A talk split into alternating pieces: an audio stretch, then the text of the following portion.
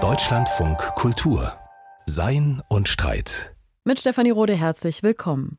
Vielleicht ist es mit der kritischen Theorie ein bisschen so wie mit Jenga. Sie wissen schon, dieses Spiel, wo man den Turm nach oben erweitert mit Klötzen, die aber vorher das Gebäude weiter unten stabilisiert haben.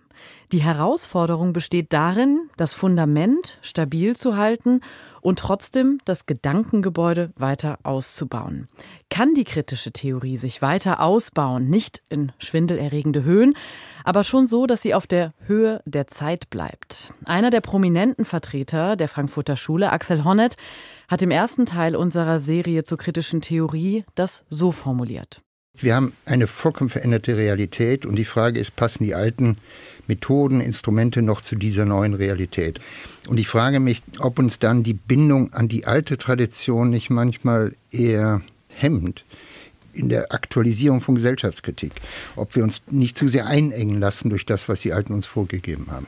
Vielleicht auch einengend, weil man immer mit den gleichen Bauklötzen arbeitet. Welche sind aber weiterhin tragend? Was sollte man anbauen? Genau dieser Frage gehen wir anlässlich des 100. Jubiläums der Frankfurter Schule in unserer dreiteiligen Serie nach. Kurz zur Erinnerung.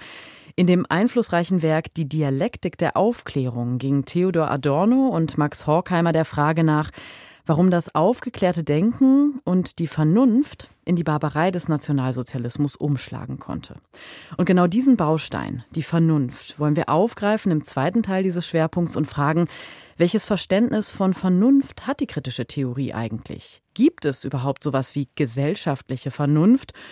Und was kann man tun, wenn Gesellschaften unvernünftig werden? Bräuchte die kritische Theorie hier eine Vision? Und ich darf Ihnen die Diskutanten vorstellen. Das ist zum einen Stefan Lessenich. Er ist Direktor des Instituts für Sozialforschung und damit Nachfolger von Axel Honneth, der im ersten Teil der Reihe ja zu Wort gekommen ist. Lessenich ist außerdem Professor für Gesellschaftstheorie und Sozialforschung an der Goethe-Universität Frankfurt am Main. Ich grüße Sie, Herr Lessenich. Hallo, ich grüße Sie und danke für die Einladung. Und ich darf begrüßen Christian Neuhäuser. Er ist Professor für praktische Philosophie an der TU Dortmund. Er beschäftigt sich mit analytischen Gerechtigkeitstheorien und schaut quasi von außen mit einem kritisch freundlichen Blick auf die kritische Theorie. Das haben Sie mir vor dem Gespräch gesagt. Hallo, schön, dass Sie da sind.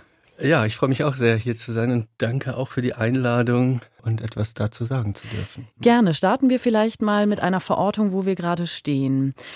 Viele Menschen würden ja vermutlich die Einschätzung teilen, dass die Gesellschaft, und zwar weltweit, in eine Art von Unvernunft abdriftet. Also wir sind Zeuge von wahnsinnig unvernünftigen Kriegen. Wir zerstören die eigenen Lebensgrundlagen auf diesem Planeten wieder besseren Wissens. Wir schlagen uns mit gesellschaftszersetzenden Folgen von Verschwörungserzählungen herum. Was würden Sie sagen, leben wir gerade in besonders unvernünftigen Zeiten? Das würde ich nicht sagen. Vielleicht ist es eher so, dass die Unvernunft uns heute klarer vor Augen tritt, was viel mit ihrer medialen Vermittlung, mit Sichtbarkeiten, mit Wissensbeständen, die gesellschaftlich verbreitet sind, zu tun hat. Gleichzeitig spricht vielleicht etwas dazu, dass sich existenzielle Probleme auftun, mit denen bürgerlich-kapitalistische liberaldemokratische Gesellschaften konfrontiert sind. Aber auch das war schon immer der Fall eigentlich. Ich würde tatsächlich eher sagen, dass die Problemwahrnehmung jetzt äh, voranschreitet, was erstmal gut ist und dass die kritische Theorie da ihren Beitrag dazu leistet, äh, eigentlich immer schon geleistet hat. Ich fand diese Jenga-Analogie hervorragend, merke ich mir, benutze ich in Zukunft auch. Ich finde aber, dass es eigentlich eine zutreffende Beschreibung ist für die spätkapitalistische Gesellschaft. Jedenfalls war das eigentlich die Überlegung der Spät Spätkapitalismus-Theorie, also sozusagen der, der zweiten Generation gewissermaßen der kritischen Theorie, nämlich zu sagen, im Grunde genommen stehen äh, liberal-demokratische, kapitalistische Gesellschaften vor Problemen, denen sie eigentlich nur mit einem gegebenen Instrumentenkasten begegnen können. Und da ist es dann genauso. Dann wird irgendetwas rausgezogen, wieder aufgestapelt und das Gebäude wird brüchiger, wackeliger und die Stabilität ist zunehmend gefährdet. Und die Wahrnehmung zunehmend gefährdeter Stabilität führt dann eben zu politischen, aber auch wirtschaftlichen Konflikten und Widersprüchen. Und ich glaube, das ist ein ziemlich gutes Bild. Vielleicht wird die Situation gar nicht insgesamt dramatischer, aber die Wahrnehmung, dass Brüchigkeiten vorhanden sind, dass das Ganze instabiler wird und vielleicht kippen könnte, die wird, glaube ich, intensiver gegenwärtig. Herr Neuhäuser, wie sehen Sie das? Also diese Diagnose jetzt, dass wir vielleicht die Unvernunft nur klarer erkennen, also das Problem viel schärfer sehen, als wir es vorher getan haben? Ja, ich glaube, dass das stimmt und ich glaube, dass es auch stimmt, dass die kritische Theorie entscheidend dazu beigetragen hat, entscheidend dazu beiträgt, das zu sehen. Ich würde aber auch sagen, dass wir gerade an so einem Kipppunkt sind, weil gewissermaßen die neoliberale Erzählung, die auf ein sehr eingeschränktes Vernunftverständnis aufsetzt, nämlich auf instrumentelle Rationalität, an ihr Ende kommt und deutlich sichtbar wird, dass sie an ihr Ende kommt. Wo, wo sehen Sie das? Können Sie das nur kurz erklären? Ja, beispielsweise an den äh, Widersprüchen in der globalen Produktion von Waren, die ausschließlich darauf ausgerichtet waren, dass ja die Produktion so schlank wie möglich ist, so kostenarm wie möglich ist und sozusagen die Profitmaximierung im Zentrum stand. Und das ist ja inzwischen eben auch durch die Vermittlung allen sichtbar, wie viel Menschenleben das kostet, wie viele Menschen darunter leiden haben und dass selbst bei uns das ankommt, weil wir ja für Kinder beispielsweise keine Antibiotika mehr haben äh, und solche Sachen. Und dass das ein Verständnis von Vernunft, von eben instrumentaler Rationalität als Vernunft ist, das in Wahrheit ganz schön unvernünftig ist. Ja. Könnten Sie kurz erklären, was Sie meinen mit instrumenteller Vernunft? Ja, also unter instrumenteller Vernunft wird üblicherweise eben verstanden, dass man die für einen Zweck am besten geeignete Mittel wählt und das ist das, was in der Mainstream-Ökonomie als Rationalität und gleichzeitig Vernunft als Ganzes verstanden wird und das ist natürlich sehr, sehr verkürzt, weil über die Vernünftigkeit der Ziele dann überhaupt gar nicht mehr nachgedacht wird. Wenn wir jetzt darüber sprechen, über diese Frage von welcher Art von Vernunft existiert, dann reden wir immer vor dem Hintergrund der Annahme, dass es so etwas wie gesellschaftliche Vernunft geben muss und dass man sozusagen in diese Richtung sich bewegen sollte. Ich würde das aber trotzdem gerne in Frage stellen. Also gibt es denn überhaupt so etwas wie gesellschaftliche Vernunft oder sitzen wir da möglicherweise einem Missverständnis auf? Ja, also ich würde sagen, die Gesellschaft selber ist kein Subjekt das äh, vernünftig oder unvernünftig sein kann, sondern Akteure sind vernünftig oder unvernünftig. Das können individuelle Akteure sein, das können aber auch kooperative Akteure sein, wie Unternehmen oder Staaten. Und was da eigentlich vernünftig ist, sind Überzeugungen, Meinungen, Gründe und die können mehr oder weniger vernünftig sein. Und je unvernünftiger die sind, die Überzeugungen, die Menschen beispielsweise haben oder Unternehmen oder Staaten, desto ja, unvernünftiger ist dann auch das gesellschaftliche Ergebnis. Mhm. Herr Lessenich, würden Sie zustimmen, dass eigentlich die Gesellschaft kein Subjekt ist, nicht unvernünftig sein kann? Dass die Gesellschaft kein Subjekt ist, das würde ich teilen. Ich würde aber auf die Frage klassisch kritisch-theoretisch antworten, weil die kritische Theorie ja immer von einer gewissen Dialektik von Vernunft und, wenn man so möchte, Unvernunft oder Irrationalität ausgegangen ist.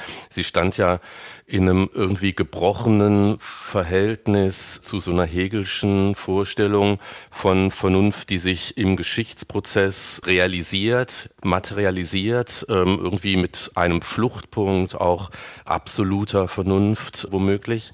Und die Dialektik der Aufklärung ist ja genau das zu sagen. Es gibt Umschlagpunkte, wo Vernunft in Irrationalität umschlägt.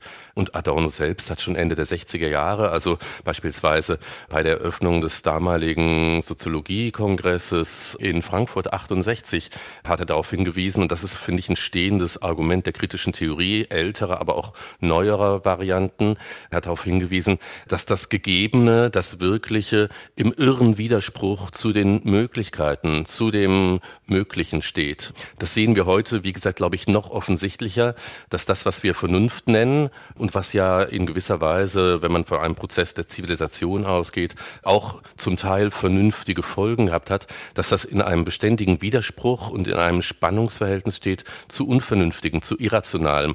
Herr Neuser hat schon Beispiele dafür genannt. Und dieser irre Widerspruch, in dem das Gegebene, das Seiende zum Möglichen und vielleicht auch Sollenden steht, der hat sich fortgeschrieben und der ist, glaube ich, wirklich konstitutiver Teil des, wenn man so möchte, Fortschrittsprozesses. Und das hat die kritische Theorie immer schon gesehen, hat aber von dem Fortschrittsgedanken, würde ich sagen, letztlich nicht ganz abgelassen. Also ist nicht defetistisch geworden, sondern hat schon die eingelagerten Potenziale eben des Möglichen schon auch immer im Hintergrund gehabt, äh, ohne jetzt konkrete Visionen auszuformulieren, in welche Richtung das gehen müsste. Genau, darüber sprechen wir nachher auch noch. Also diese Frage von, inwiefern der Fortschrittsgedanke eigentlich weitergetragen werden sollte was auch Visionen angeht. Aber bleiben wir noch mal bei dem Punkt.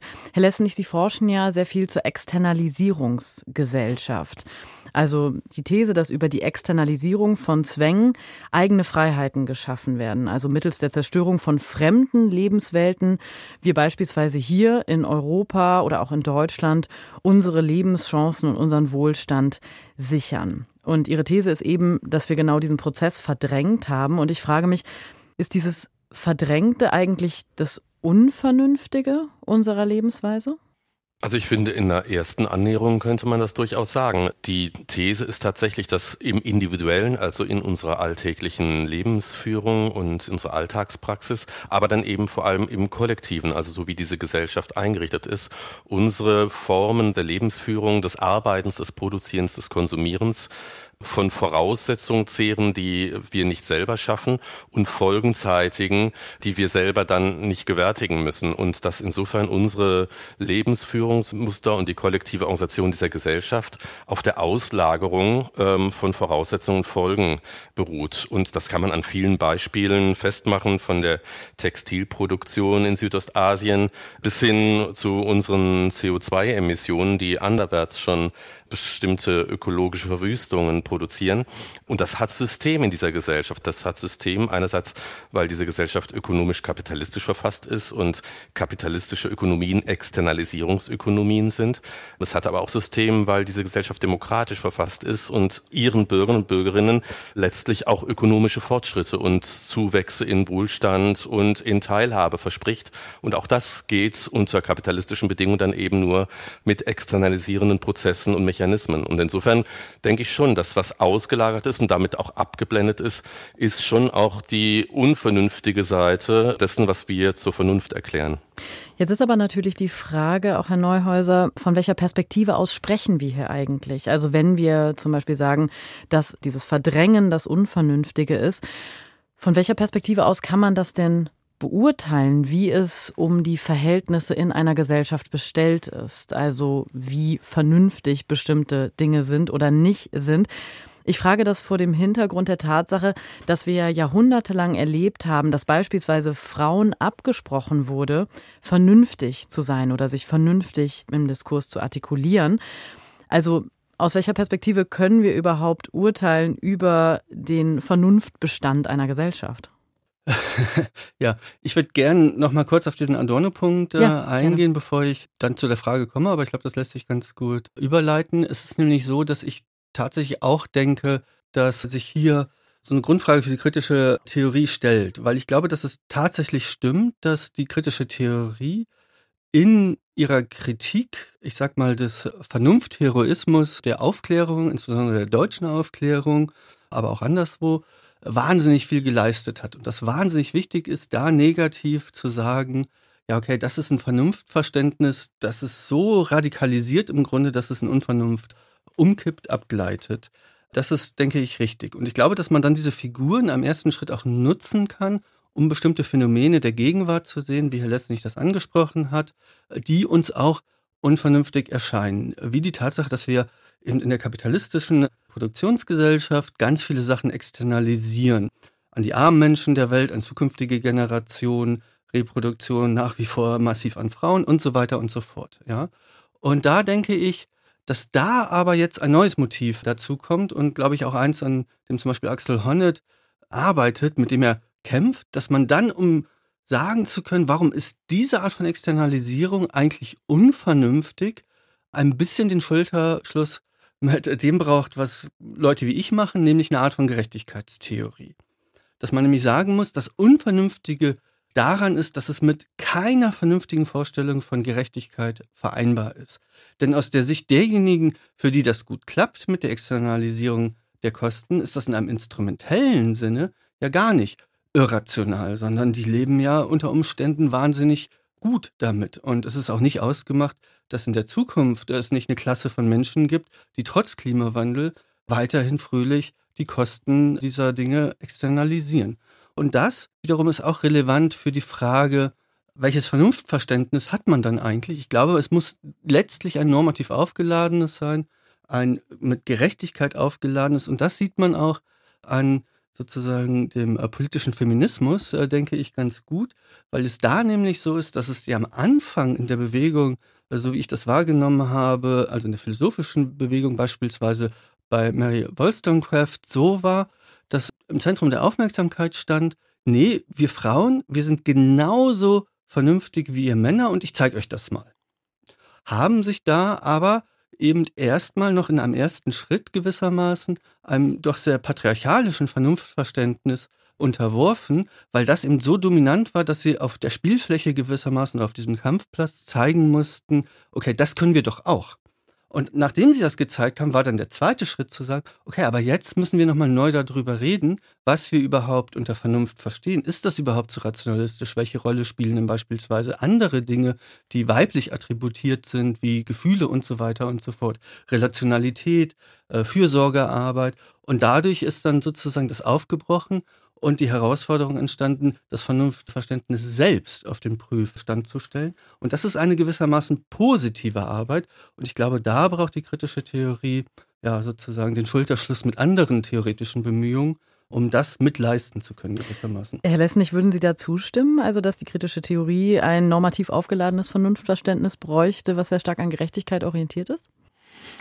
Absolut. Ich glaube auch, dass die Normativität der kritischen Theorie außer Frage steht. Ich würde das natürlich teilen, dass wenn man diese Kritik übt, dass man für das Vernünftige oder das andere der Irrationalitäten normativen Maßstab, ein Kriterium braucht. Und es ist in der Tat so, dass für Bevölkerungsmehrheiten in dieser Gesellschaft und zumal für, für herrschende Klassen, das, was uns jetzt hier vielleicht kritisch-theoretisch irrational erscheint, durchaus rational ist. Das teile ich. Also es ist sozusagen eine irrationale rationale Rationalität äh, und das Irrationale und das Rationale verteilen sich ungleich gesellschaftlich, äh, schon gar weltgesellschaftlich. Von daher braucht man dann einen normativen Maßstab. Ich selber würde jetzt nicht Gerechtigkeitsmaßstäbe anführen, sondern eher in meiner eigenen Arbeit Solidaritätsmaßstäbe. Also die Frage, welche Beziehungsweisen werden etabliert? Beispielsweise ist eben eine gesellschaftliche Beziehungsweise, die auf Externalisierung setzt, eine zutiefst unsolidarische. Und es würde da darum gehen, und das wäre aber dann ein normativer Maßstab, Maßstab umzustellen auf solidarische Verhaltensweisen im lokalen wie im, wie im globalen. Also von daher sehe ich das ganz ähnlich, dass da ein normativer Maßstab gesetzt werden muss. Und was die kritische Theorie klassischerweise, auch die ältere vor allem, nicht getan ist, diese Normativität auszubuchstabieren. Also dann Konturen einer besseren Gesellschaft oder des anderen auszuarbeiten. Aber diese Normativität schwingt immer mit. Das ist halt auch die Frage von Potenzialen die eingelagert sind, ja, und die über das Gegebene hinausweisen würden, wenn sie realisiert würden. Da steckt natürlich eine normative Vorstellung des Besseren drin. Ich glaube aber nach wie vor, dass kritische Theorie eigentlich immer ganz gut getan hat, das jetzt nicht im Detail auszubuchstabieren. Und gleichzeitig würde ich doch sagen, die kritische Theorie mit großem K kann von kritischen Theorien mit kleinem K, wenn man so möchte, die also auch auf eine kritische Analyse des Bestehenden von Gesellschaftlichkeit zielen, aber sich sozusagen nochmal absetzen von der kritischen Theorie klassischen Zuschnitts. Durchaus in Sachen der normativen Erweiterung und Aufladung sich einiges aneignen. Herr Neuher, was würden Sie sagen? Also gibt es da ein Potenzial der Aneignung? Ja, auf jeden Fall. Und ich kann damit auch äh, was anfangen, wenn Herr Lessenich sagt, nee, für ihn ist dann eher Solidarität, äh, Solidarität äh, der zentrale normative Begriff. Äh, das ist mir zum Beispiel selber auch sympathisch, weil ich das vertrete, was man in der analytischen Gerechtigkeitstheorie relationale Gerechtigkeitstheorie nennt, wo also die sozialen Beziehungen im Mittelpunkt stehen. Und da ist man dann plötzlich schon wieder interessanterweise sehr nah aneinander dran. Und dann gibt es unterschiedliche Semantiken, aber auf der Sachebene kann ich mir vorstellen, dass das äh, wechselseitig befruchtend ist. Ne? Und gleichzeitig dann andersrum von der kritischen Theorie Intervention hin in die Gerechtigkeitstheorie, die ja noch bei John Rawls wahnsinnig idealistisch war und weltfremd gewissermaßen. Und da hat sozusagen das Bohren der kritischen Theorie doch auch, denke ich, dafür gesorgt, dass dann bei späteren Generationen wie Nussbaum oder naja, ist jetzt keine spätere Generation, aber ein bisschen anders strukturiert bei Amartya Sen und dann bei noch späteren doch auch mehr Nähe zur Sozialphilosophie, zur Sozialkritik und eben auch das, was wir dann nicht ideal nennen, also den realen Verhältnissen und der Möglichkeit der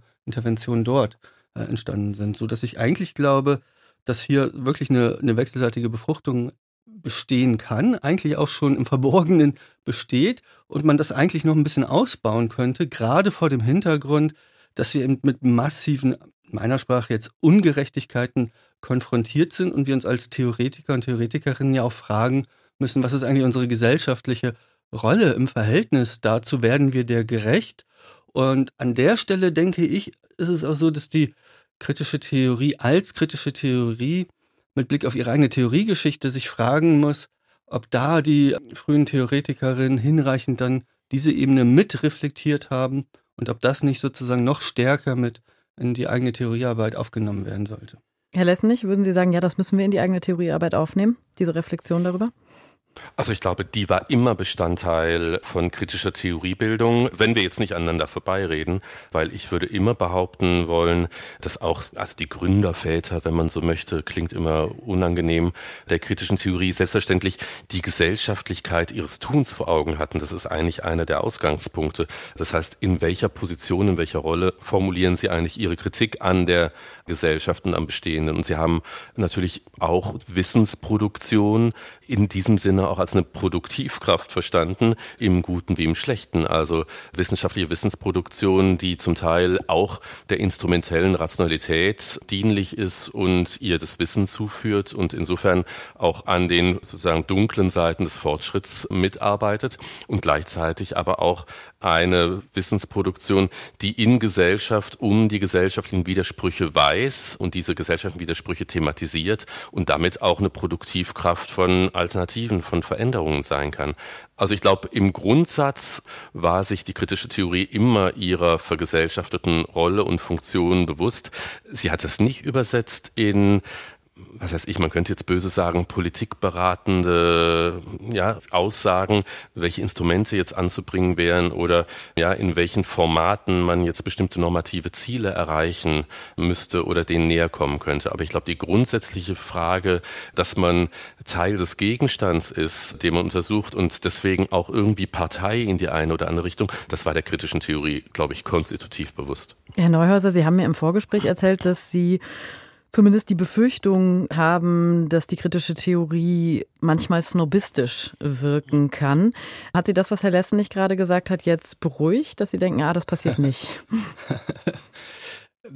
ja, halb. Also es ist so, Herr Lesse nicht halt nicht, ne? Also das ist so mit seinen Arbeiten, mit dem wie er agiert und da sieht man ja vielleicht auch schon eine Entwicklung bei den ja, übernehme es jetzt als Begriff Gründervätern, ist es so, ich meine, wenn man diese Werke aufschlägt und ich unterrichte auch manchmal die Dialektik im Seminar oder so, das ist dann schon echt harte Arbeit, auch für Leute, die sich schon seit 30 Jahren mit Philosophie beschäftigen.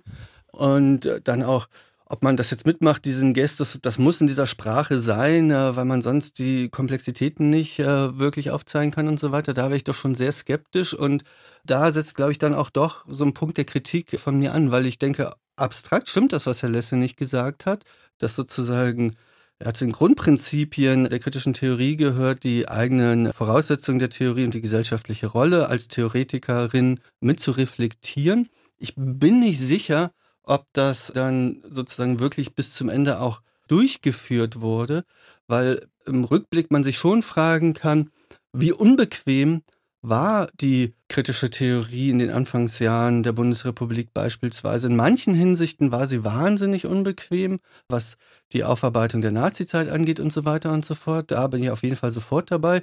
In der Kritik des Kapitalismus bin ich nicht so sicher, weil ich da zum Beispiel denke, das war doch sehr abstrakt, sozusagen in sehr, sehr hoher Flughöhe. Und da wäre meine Vermutung, dass es sein könnte, dass es einige Akteure, politische Akteure gab, die sich gedacht haben, ja, das ist gar nicht so schlecht, dass die Kritik auf dieser Ebene stattfindet, denn sozusagen da verbleibt sie gewissermaßen im Elfenbeinturm.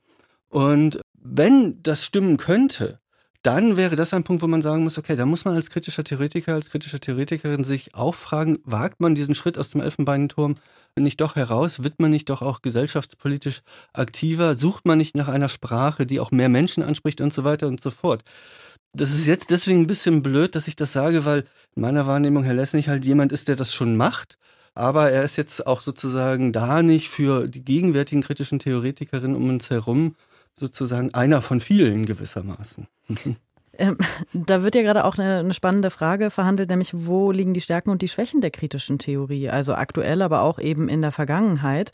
Und es gibt natürlich viele, die sagen, na ja, also die Stärken liegen in der Gesellschaftskritik, in der Diagnose und gar nicht so sehr jetzt in dem Skizzieren von konkreten Handlungsanweisungen oder von einer Utopie beispielsweise. Also im ersten Teil unserer Serie zur kritischen Theorie, da hat Alexandra Schauer das auch aktualisiert und hat gesagt, die Stärke ist eigentlich die Diagnose von gesellschaftlichen Krisenphänomenen. Herr Lessnig, würden Sie zustimmen, also dass die kritische Theorie letztlich immer schon anti-utopisch war und eigentlich auf eine Art dann auch nicht so nah an politischen Programmen dran war? Ja, das stimmt, aber das kann natürlich auch immer, und da gebe ich Herrn Neuhäuser auch recht, das kann natürlich zur Schutzbehauptung auch werden.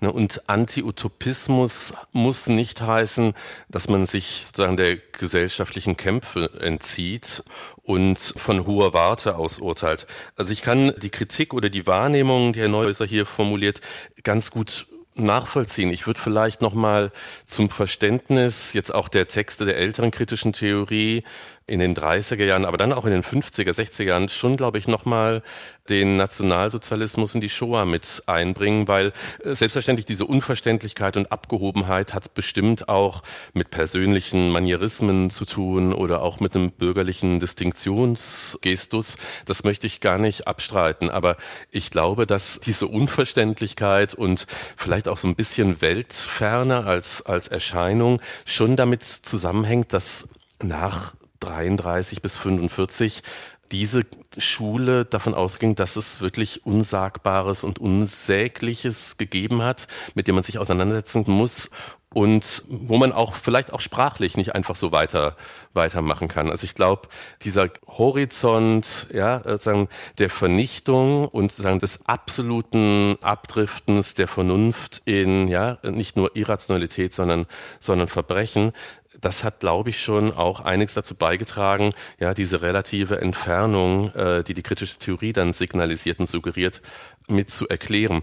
Und diese relative Ferne und diese Enthaltsamkeit von ja, politischem Aktionismus oder auch politischer Beratung, die hat ja auch nicht zuletzt zur Entzweiung mit der Studierendenbewegung Ende der 60er, Anfang der 70er Jahre geführt. Also da ist schon vieles richtig, glaube ich, aber glaube ich auch historisch nachvollziehbar. Also kritische Theorie hat immer ihren Zeitkern und ist natürlich auch immer historisch gebunden. Und heute würde ich durchaus sagen, die Zeiten sind danach und übrigens auch das Wissenschaftssystem hat sich ja völlig verändert. Es ist weniger auf einzelne Personen fixiert, ja, äh, die großen Figuren in verschiedenen Feldern.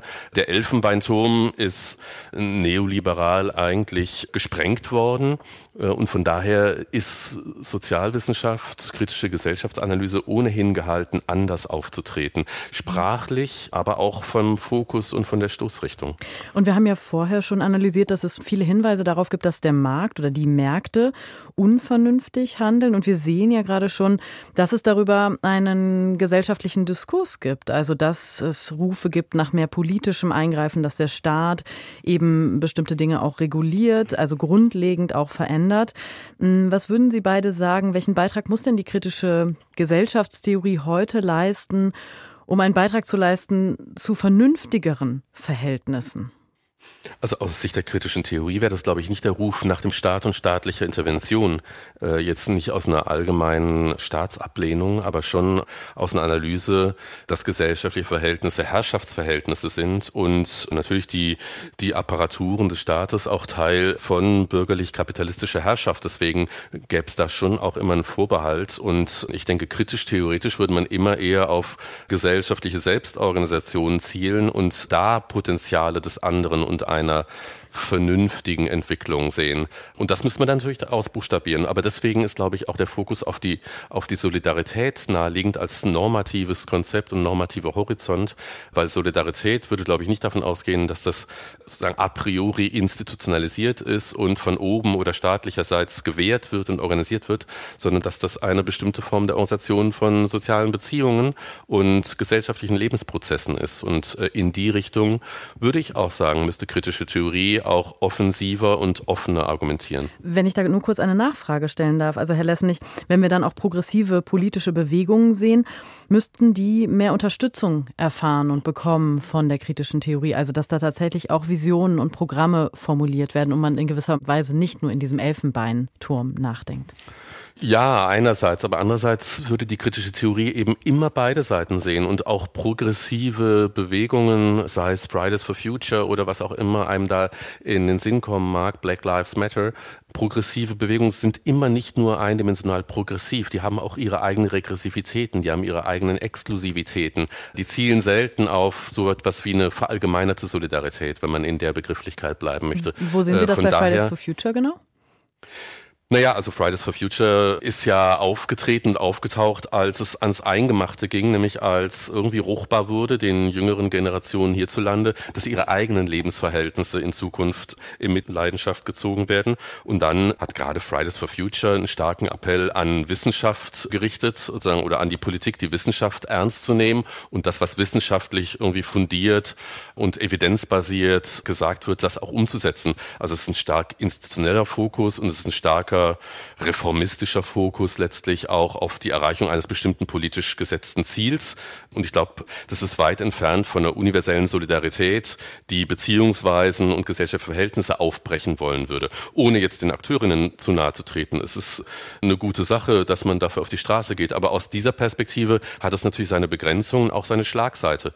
Und das würde ich sagen, ist immer so. Und deswegen tut kritische Theorie sehr wohl gut daran, jetzt nicht den engen Schulterschluss mit sozialen Bewegungen Bewegungen zu suchen und auch immer zu schauen, wo liegt auch Regressives in progressiven Bewegungen. Herr Neuhäuser, halten Sie das für vernünftig, dass die kritische Theorie eher einen gewissen Abstand halten sollte, auch zu progressiven Bewegungen und keinen Schulterschluss suchen?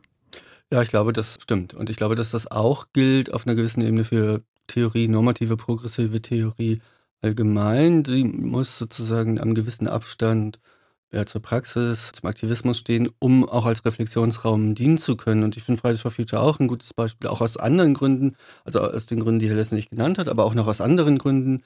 Es wird ja beispielsweise immer als Schüler- und Schülerinnenbewegung äh, begriffen. Wenn man mal hinschaut, sieht man ziemlich schnell, es ist eigentlich eine Gymnasiastinnenbewegung. Und das kann man ja auch als Problem dann von außen diagnostizieren und sich fragen, okay, wie schafft man das, eine ganze Generation da gewissermaßen zusammenzukriegen? Und dafür braucht man ein bisschen Abstand. Gleichzeitig glaube ich, dass dann auf der Praxistheorien es trotzdem immer Punkte gibt, wo man intervenieren muss. Beispielsweise, wenn die sogenannten Klimakleberinnen wirklich dämonisiert werden im öffentlichen Diskurs, dann zu intervenieren und zu sagen, also erstmal ist das ziviler Ungehorsam und das hat schon seinen Ort in einer vernünftigen Demokratie. Das wird ja aber auch gemacht. Ja, also da muss man auch sagen, da sind dann auch kritische Theoretikerinnen zur Stelle, die dann auch wirklich diese Arbeit leisten. Auf der Theorieebene würde ich dann noch sagen, dass ich glaube, dass ja so ein Schulterschluss mit anderen progressiven Theorieströmungen wirklich fruchtbar sein könnte. Und da haben wir, glaube ich, so ein bisschen noch das Problem, dass wir vielleicht manchmal zu sehr in Schulen denken, auch zu kompetitiv sind, vielleicht selber ein bisschen zu sehr neoliberal auch verseucht äh, gewissermaßen. Und ein Bereich, in dem ich ja aktiv bin, also Wirtschaftsgerechtigkeit im weiteren Sinne, das würde ich auch genauso sehen wie Herr Lessenich. Da geht es jetzt nicht also sehr um den Ruf nach dem Staat, sondern um die Frage, ja, wie sozusagen wird es denn partizipativer, demokratischer, egalitärer?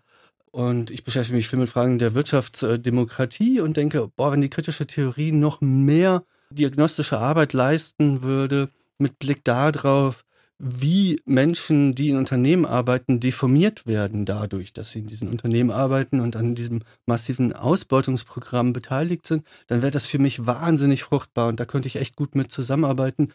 In den Teilen, wo ich dann ja eher mich mit Fragen beschäftige, wie genau könnte denn so eine Wirtschaftsdemokratie aussehen? Also das sozusagen der Versuch, die kritische Theorie und die analytische Gerechtigkeitstheorie in ein gegenseitiges Befruchten zu bringen. Ich würde zum Abschluss gerne nochmal bilanzieren. Wir haben jetzt herausgearbeitet, ähm, dass die Vernunft sich vielleicht nicht so sehr an dem Gerechtigkeitsbegriff orientieren sollte oder daran ausgerichtet wird, sondern an Solidarität. Und ich frage mich, was heißt das denn erstens konkret und zweitens, wie verhindert man, dass man wieder in ein dominantes Narrativ fällt? Also so wie das auch bei dem ursprünglichen Vernunftbegriff gewesen ist, dass auf eine Art man diese Fortschrittserzählung von Hegel übernommen hat im Sinne von, ja, manchmal erlebt man ein paar Rückschritte vielleicht in der Gesellschaft, aber eigentlich läuft ja alles auf Freiheit und Fortschritt hinaus. Wie verhindert man, dass das dann wieder passiert mit so einem normativ aufgeladenen Begriff der Vernunft, von dem man nicht weiß, ob andere Menschen ihn auf dem Planeten auch so teilen? Also ich würde vielleicht vor allem auch nochmal zunächst dieses Angebot von Herrn Neuhäuser annehmen und sagen, mhm. Da passiert auch schon ganz viel in der kritisch-theoretischen Forschung. Und ich nehme das einfach zum Anlass, um auch so eine Fehlwahrnehmung, die häufig auch öffentlich gegeben ist, zu korrigieren, als ob kritische Theorie nur Theorie sei. Es gibt ganz viel, und das ist die Geschichte auch des IFS über 100 Jahre hinweg, es gibt ganz viel empirische Forschung, also gerade zu Arbeitsverhältnissen, ja, zur Subjektivierung von Arbeit, zur Einfügung von Lohn Unabhängigen in bestimmte instrumentelle Prozesse im Betrieb oder auch darüber hinaus. Da ist ganz viel zu holen in den klassischen Analysen, empirischen. 50er, 60er Jahre, da hat das IFS ganz viel Empirie gemacht, nicht nur zur politischen Soziologie der postnationalsozialistischen Gesellschaft, sondern auch zur Verfasstheit und, und Formiertheit von Industriegesellschaft. Von daher glaube ich offene Türen auch für so einen, so Austausch auch von empirischen Befunden und Perspektiven. Und zu Ihrer Frage, ich glaube, dass gerade so ein normativer Bezug auf Solidarität einen gewissen Schutz davor bietet, jetzt in so eine eindimensionale Vernunft-Euphorie oder auch eine gebrochene Vernunft-Euphorie wieder, wieder zu kippen weil es ist völlig klar, dass Solidarität eine Frage von Kämpfen ist. Äh, Solidarität ist nicht irgendwie vorweg konstituiert, ist auch kein Persönlichkeitsmerkmal, was dann nur irgendwie durch günstige institutionelle Regulierung sozusagen dazu befähigt werden müsste, sich auszuleben, sondern Solidarität ist immer eine Qualität oder eine Nichtqualität von sozialen Beziehungen, stellt sich im Austausch mit anderen her, ist in dem Sinne auch performativ, ja, im Akt des Miteinander Handelns stellt sich gegebenenfalls so etwas wie eine solidarische Beziehung her. Es ist immer etwas Kollektives und es wirkt im Zweifelsfall transformativ, auch in einem emanzipatorischen Sinn. Aber das ist überhaupt nicht gesetzt. Solidarische Beziehungen und sich als solidarisch verstehende Akteure und Akteurinnen können durchaus regressive Ziele verfolgen. Und dann ist es immer eine historisch-empirische Frage, wer und was sich da durchsetzt. Also mit dem Normativ der Solidarität ist nicht sozusagen eine Vernunftgeschichte ja, der Gesellschaft verbunden und dass es am Ende schon in die richtige Richtung gehen wird. Nein, auch bei Solidarität gibt es den Kampf der Solidaritäten, wer mit wem, wofür und unter welchen Bedingungen. Herr Neuhäuser, Sie haben das Schlusswort. Würden Sie zustimmen, zu sagen, also klar ist das nicht, wo das hingeht, wenn man auf so einen normativen Vernunftbegriff setzt, der sich an Solidarität ausrichtet oder daran orientiert. Aber es gibt einen gewissen Schutz vor so einer eurozentrischen Vernunft-Euphorie.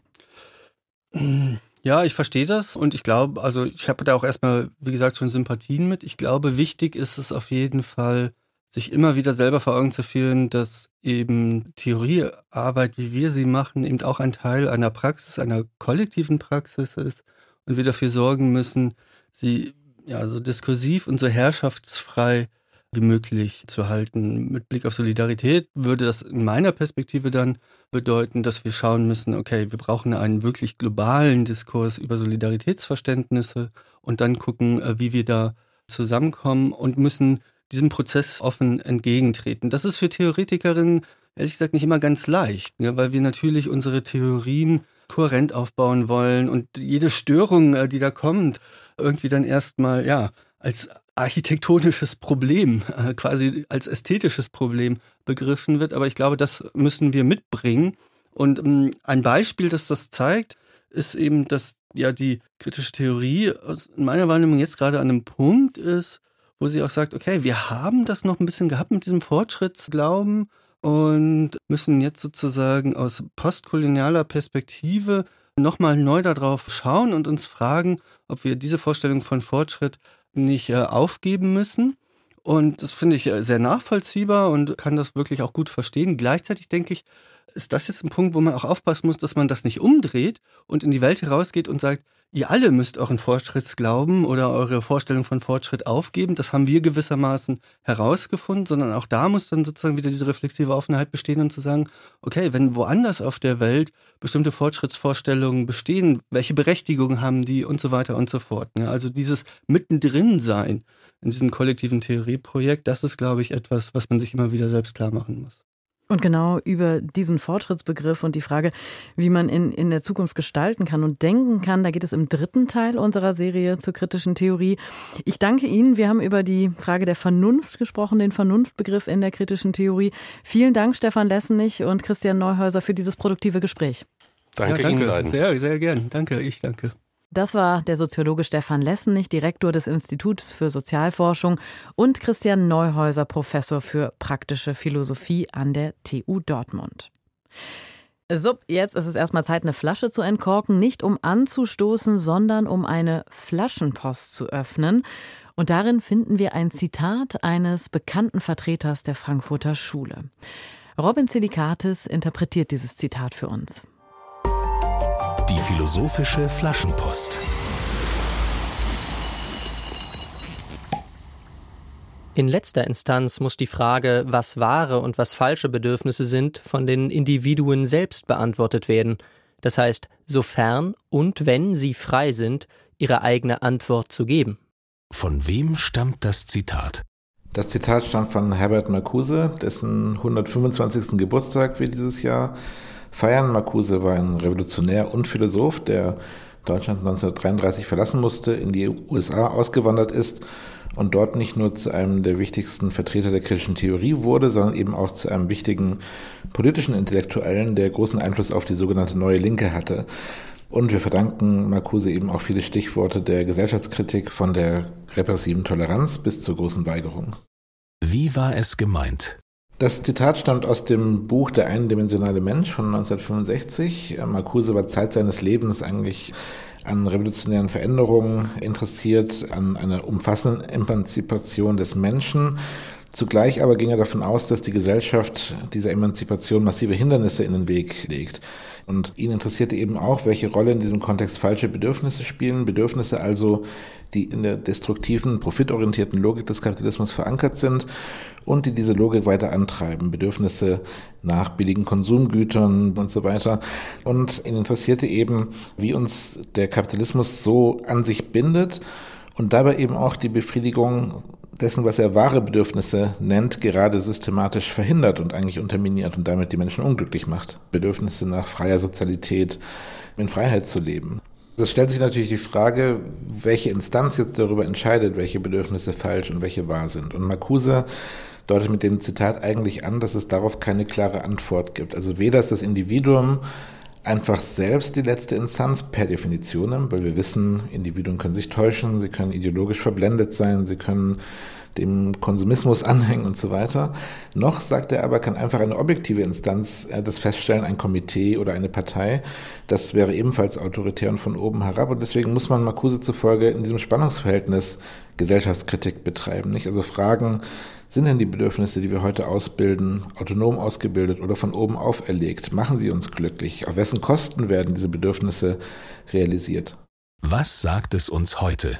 Ja, ich denke, dass die Problematik der falschen Bedürfnisse heute vielleicht noch offensichtlicher ist als zu Marcuses Zeiten, einfach weil im Zeichen der ökologischen Krise klar geworden ist, dass der Lebenswandel und die Art von Bedürfnisbefriedigung, an die wir uns gewöhnt haben im globalen Norden, dass die eben nicht nachhaltig sind, dass sie auch global auf Kosten nicht eben nur zukünftiger Generationen gehen, sondern eben global auch auf Kosten von armen Bevölkerungen, im, vor allem im globalen Süden, aber natürlich auch hierzulande.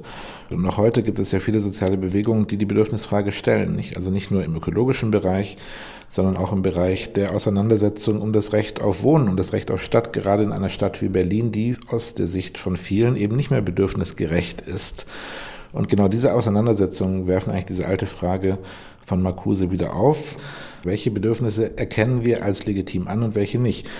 Wenn jemand meint, ein Bedürfnis nach 200 Quadratmeter Wohnraum zu haben oder nach billigem Fleisch oder nach Vergnügungsreisen im Privatjet, dann ist es ein Bedürfnis, das nur auf Kosten anderer realisiert werden kann. Ja, da muss man kein essentialistisches Menschenbild haben und nicht in die Zukunft blicken können, zu sagen, an diesem Bedürfnis stimmt irgendwas nicht. Ja, Bedürfnisse, die nur auf Kosten anderer realisiert werden können und die andere ausbeuten oder unterdrücken, sind, glaube ich, nicht wirklich richtige Bedürfnisse zu nennen. Nicht? Und an dieser Einsicht von Marcuse kann man, glaube ich, festhalten, ohne die eher problematischen und teilweise auch elitär klingenden Aspekte seiner Theorie zu unterschreiben. Der Philosoph Robin Silikates hat die Flaschenpost von Herbert Marcuse für uns interpretiert. Aufgezeichnet hat das Ganze Konstantin Hühn. Das war Sein und Streit für heute mit dem zweiten Teil unserer Serie zur kritischen Theorie. In der nächsten Folge geht es dann ausführlich, wie ja schon angekündigt, um den Begriff des Fortschritts und zwar mit Gayatri Spivak und Amy Allen. Ich bin Stefanie Rode, sage danke fürs Zuhören, machen Sie es gut.